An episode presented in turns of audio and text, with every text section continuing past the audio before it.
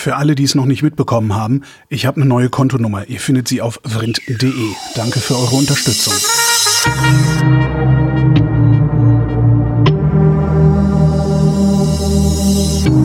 Wer redet, ist nicht tot. Willkommen zum Geschichtsunterricht mit Matthias von Hellfeld. Hallo Matthias. Ich sitze am Steuer und grüße. Thema heute: Bauen, Bauen, Bauen. Die Charta von Athen. Ja, und jetzt weiß keiner, warum ich das eben gesagt habe. Was mit dem Steuer? Entschuldigung. Ja. Ja, nee, ich auch nicht. Aber ich sag's dir jetzt. Äh, sag, sag, mal, sag mal, Matthias, was war das denn eigentlich für ein Scherz mit dem Steuer? Ja, ich sag dir das jetzt. Gut, also, dass du fragst. Ja, das ist eine sehr schöne Idee. Also, das fand statt 1933. Einer der Hauptagenten ähm, dieses Kongresses und der daraus folgenden Charta war der Architekt, der Star-Architekt Le Corbusier. Mhm. Und über dem Ganzen stand, die Stadt muss autogerecht sein. So, und ich habe gedacht, oder als wir uns das Thema überlegt haben, das ist ja wirklich ein Hammer. Es ist jetzt 90 Jahre her und es gibt tatsächlich eine Charta von Leipzig aus dem Jahr 2020, die im Bauministerium als Grundlage der Stadtplanung dient. Und die ist die menschengerechte Stadt. Also wir bauen 1933 die autogerechte Stadt und 19, oder 2023 die menschengerechte Stadt. Mhm.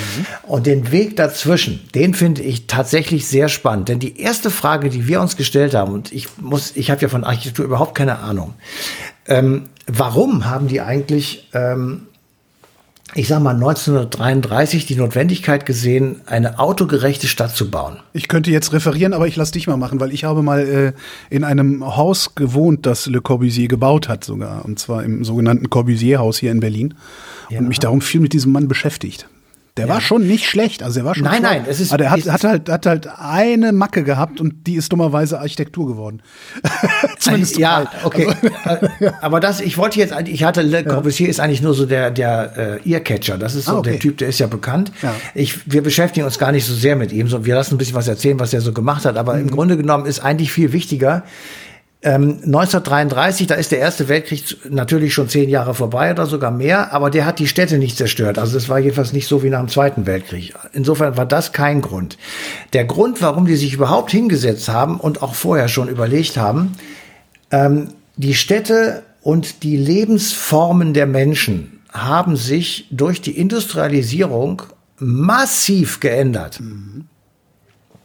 Also musst dir so vorstellen. Also mein Lieblingsbeispiel ist immer noch die Stadt Dortmund. Ja? Ähm, okay. Dortmund war am Anfang des 19. Jahrhunderts, also 1810 sagen wir mal, ja, mhm. lebten in Dortmund 4000 Menschen. Und als das Jahrhundert zu Ende war, lebten dort 45.000 Menschen. Das ist eine Verelfachung der Bevölkerung. Und in dieser Stadt standen dann, ich weiß nicht wie viel rauchende, qualmende Schornsteine, aber jedenfalls eine ganze Menge. Das heißt, es gab unglaublich viele Industrieansiedlungen, ja. würde man heute sagen. Aus den Stadtbildern verschwand allmählich der Pferdewagen und die Pferdekutsche und es wurde ersetzt durch ähm, von anfangs von Pferden gezogenen Straßenbahnen, dann kamen Autos dazu, dann kamen immer mehr Menschen in die Stadt, die waren überbevölkert und es war wirklich quälend. Also in, es gibt so äh, Beschreibungen, wie es in Berlin in den 20er Jahren ausgesehen hat, wie die Leute da gelebt haben. Das muss wirklich phasen und, und stellenweise eine richtige Katastrophe mhm. gewesen sein. Ähm, also Lebensqualität war null. Natürlich gab es viele, die viel Geld hatten, die konnten auch damals schon gut leben. Das lassen wir jetzt mal außen vor. Ähm, gleichzeitig gab es geringe Löhne, harte Arbeitsbedingungen und eben ganz marode Wohnverhältnisse. So. Und dann haben die da gesessen und haben gesagt, was müssen wir eigentlich machen? Wie, wie, wie, versuchen wir das jetzt irgendwie anzupassen? Mhm.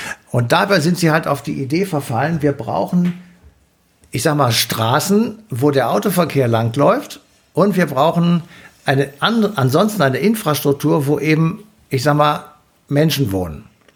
So, und das stand dann unter dem Oberbegriff, wir brauchen eine autogerechte Stadt. Es war natürlich letztendlich auch sogar eine funktionale Stadt, vielleicht kann man besser sagen, ja. weil, weil damit sozusagen, ich sag mal, der Gegensatz zwischen Grünflächen, wo Menschen sich erholen konnten oder sonstige Erholungsmöglichkeiten und dem stinkenden, dreckmachenden, laut fahrenden Auto genau. so eine Art Ausgleich gefunden werden sollte. Genau, die Leute sollten da wohnen, wo sie wohnen und da arbeiten, wo sie arbeiten und zwischendurch sollten sie pendeln. Ja. Genau, mit Auto. Und deswegen sollte das Ganze autogerecht sein. Und äh, dann st stehst du da und sagst, Boah, ey, überleg dir mal, wenn wir das heute auch so planen würden, dann würde diese, so eine Stadt wie Köln oder Berlin, da kann man ja sowieso nicht mal mit dem Auto fahren. Ich meine, im Moment ist das hier in Köln jedenfalls das völlig machen nur, Das machen nur Menschen, die total verzweifelt oder total verblödet sind. aber sonst macht das eigentlich keiner. ja. Ähm, ja, aber du musst manchmal was abholen oder so und das geht ja, dann das eben ist ja dann anders. Verzweiflung halt. Ja, das ist dann, dann, dann zwängst du dich da durch eine, von einer roten Ampel zur nächsten und bist dann irgendwann, also keine Ahnung, ähm, so. Also, äh, die haben da also gesessen, diese Charta entwickelt und dann äh, hat es ein paar Jahre gedauert und dann wurde diese Charta sozusagen, ich sag mal, zur Vorlage für vieles. Ähm, viele Städte wurden tatsächlich so gebaut. Ähm, und äh, es gab, also er, er ist ja der Erfinder des Brutalismus sozusagen, äh, wobei Brutalismus nichts mit brutal zu tun hat, sondern es geht auf ein französisches Wort zurück, habe ich jetzt gelernt, nämlich ja. auf Brü. Ja. Also roher Sicht, Beton. Genau, Sichtbeton. Beton. Das ist der Sichtbeton, genau. Den ich ganz abscheulich finde. Ach, gesagt, ich liebe Brutalismus. Ich habe nicht umsonst in diesem Haus gewohnt. Das schreck, ja. Es ist schrecklich, ganz schrecklich. Ja, egal. Jedenfalls, ähm, man, man hat sozusagen das versucht. Und dann ist natürlich die Frage, ähm, dann kam ja wirklich ein Krieg, der alle Städte in Europa mehr oder weniger kaputt gemacht hat. Also mhm. ähm, in Köln, das ist das Beispiel, was ich natürlich am besten kenne, war zu 92 Prozent zerstört. Jedenfalls die Innenstadt. Und ähm, da konntest du im Grunde genommen vor lauter kaputten Steinen nicht mehr langlaufen. Das ging einfach nicht, weil alles kaputt war. Und dann weiß ich, dass diese Städte und diejenigen, die dann nach dem Krieg ähm, die Verantwortung getragen haben, sich überlegt haben, was machen wir denn jetzt eigentlich mit unserer Stadt? Mhm. Bauen wir die wieder so auf, wie sie vorher war, oder bauen wir sie einfach mal ganz neu? Und da waren sie dann tatsächlich ähm, da an Dingen angekommen, die durch die vorherigen Bauten präjudiziert waren.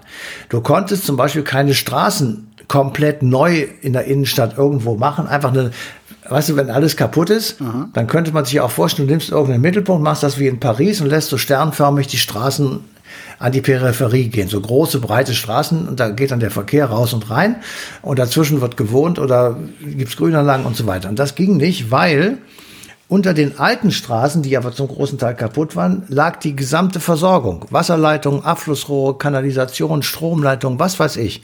Und wenn du das auch noch hättest ändern wollen, hättest du so viel Geld gebraucht, was einfach nicht zur Verfügung stand. Deswegen haben die gesagt, wir lassen die alten Straßen so, wie sie sind und wir bauen es einfach so wieder auf. Hm. Deswegen sind Städte wie Köln immer noch so Altstadtstädte, wie, wie mittelalterlich halt.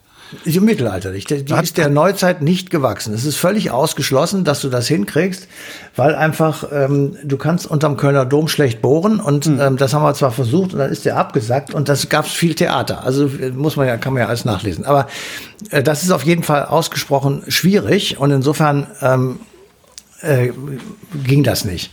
Es gibt irgendwo eine Schrift von Le Corbusier, äh, wo er äh, schreibt, dass, dass unsere Städte aussehen, also die Straßen, die, die, die durch unsere Städte gehen, würden aussehen, als wären sie von einem Esel dahin gezeichnet worden, der so äh, durch die Stadt eiert irgendwie und das ging ja wohl gar nicht, es muss alles begradigt werden. ja, ja, ja, aber äh, das, das Problem ist tatsächlich, ähm, ich weiß auch nicht, ob man das wirklich machen kann, dass du so eine Struktur von einer Stadt die es schon lange gibt. Also Köln gibt es schon 2000 Jahre.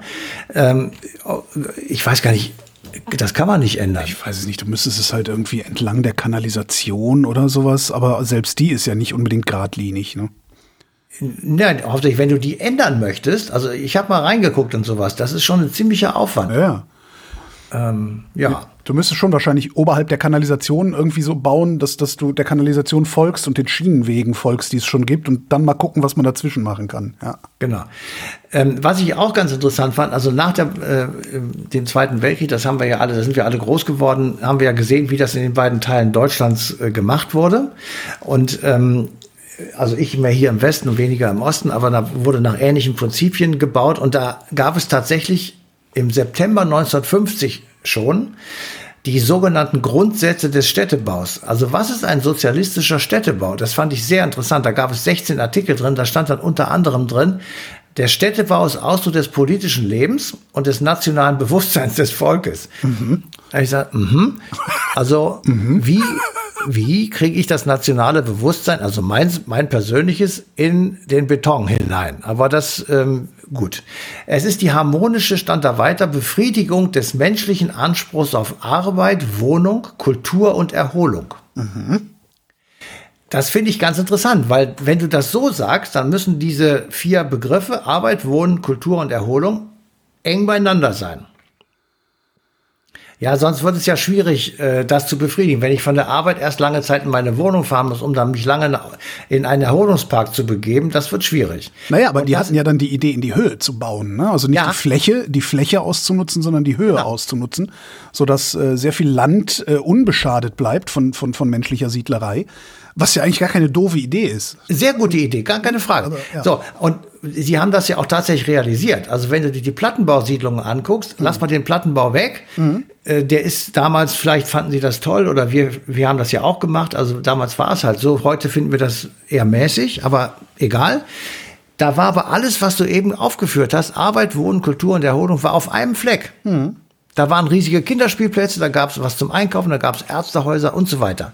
Da gab es auch tatsächlich einen Kinosaal oder einen Kultursaal, hat man das wohl genannt.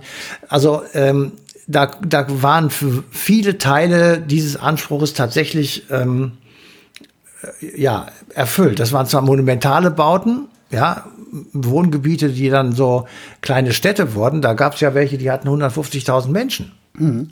Also es war wirklich, äh, also schon erstaunlich. Und in der Bundesrepublik dagegen, da haben wir wirklich Landschaftszersiedlung betrieben, weil wir einfach munter gebaut haben. Wir hatten überhaupt keinen Plan. Aber, äh, aber äh, äh, Kilometergeld.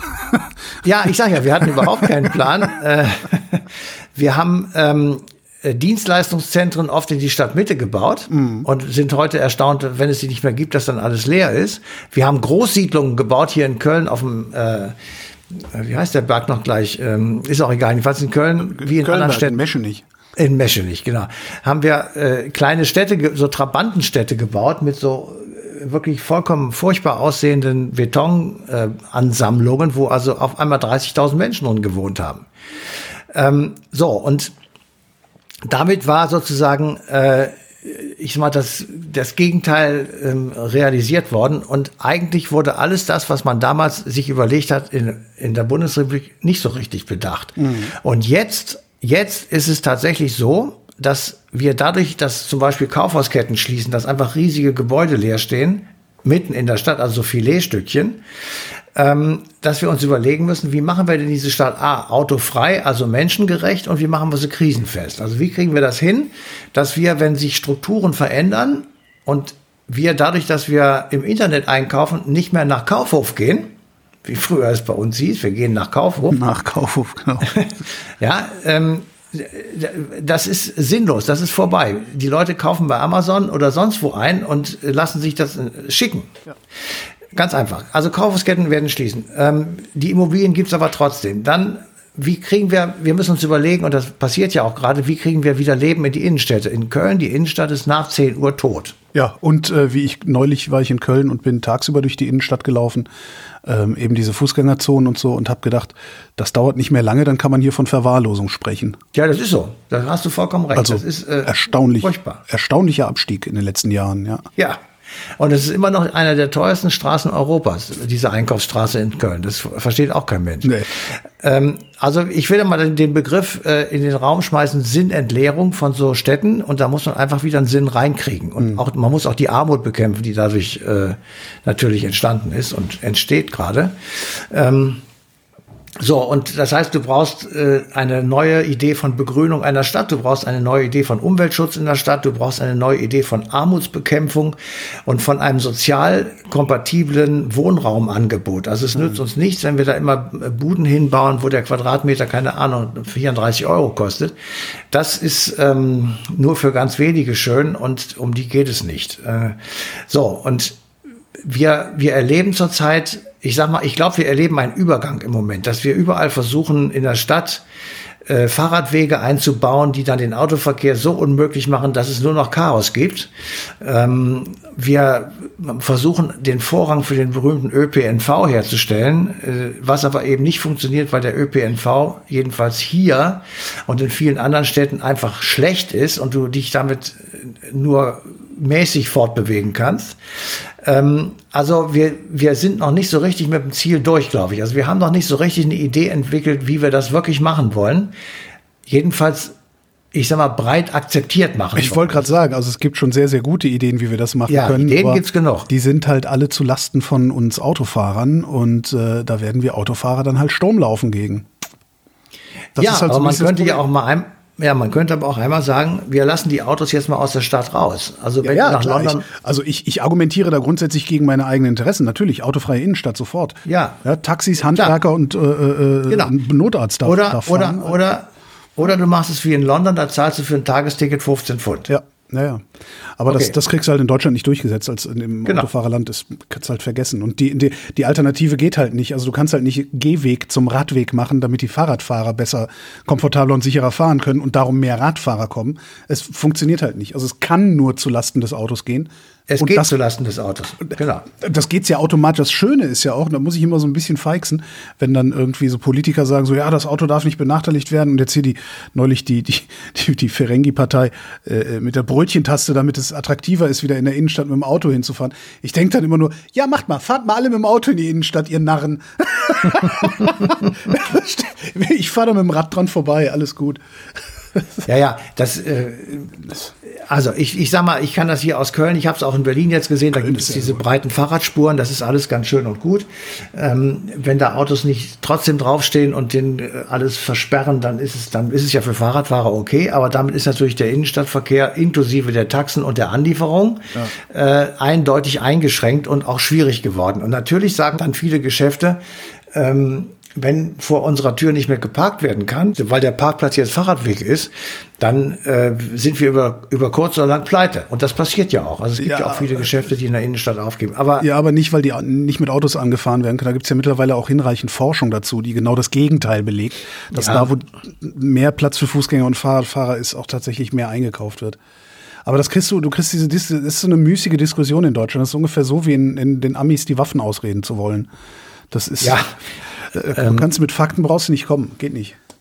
Ja, also es ist auf jeden Fall schwierig, sagen wir es mal einfach so. Aber es wird sich bemüht. Es gibt halt im Bauministerium, die dafür zuständig mhm. sind, ähm, wirklich gewaltig gute Ideen. Und ähm, ja, das war der Sinn der Sache.